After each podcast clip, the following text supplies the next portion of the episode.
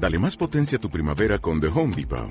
Obtén una potencia similar a la de la gasolina para podar, recortar y soplar con el sistema OnePlus de 18 voltios de Ryobi desde solo 89 dólares. Potencia para podar un tercio de un acre con una carga. Potencia para recortar el césped que dura hasta dos horas.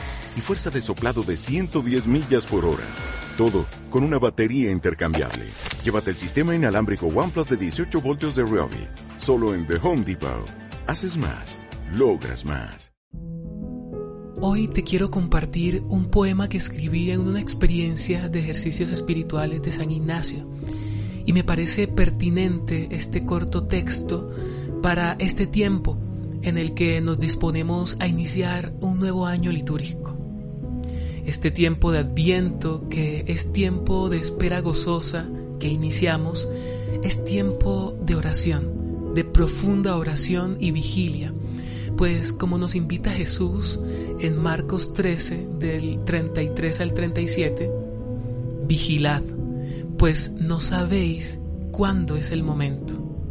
Lo que os digo a ustedes, lo digo a todos. Velad. Que todo este tiempo en el que nos preparamos para hacer memoria de la encarnación del Hijo de Dios en medio nuestro, sea también un tiempo para prepararnos internamente y hacernos conscientes que Él a cada instante quiere nacer en nosotros y desde dentro hacernos nuevos cada día. Por eso quiero que te unas conmigo en este poema. Se llama Empezar. Empieza con lo que te mueva con lo que te impulse a empezar. Los impulsos son inspiraciones, mociones que no se pueden dejar a la intemperie de la indiferencia. Empieza haciendo lo que te conecte. Comienza con aquello que te inquieta. Empieza aquietándote, gustándote. Así tendrás toda la atención que deseas sobre tu mente, tu corazón, tu ser y estar.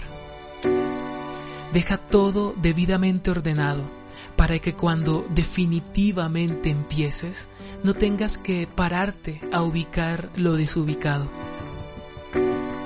Empezando, no te olvides de lo esencial, poner a Jesús al alcance de lo que sientes y dejar que tus sentidos se encuentren con Él. Así, empieza por ti y luego por lo que te inquieta. Y si tú eres la materia de tu propia inquietud, entonces has comprendido que el empezar ocurre allí donde está el corazón vibrante. Pues nadie da de aquello de lo que padece, como tampoco nadie encontrará paz si de su propia vida no se hace consciente. Viva Jesús en ti. Ánimo.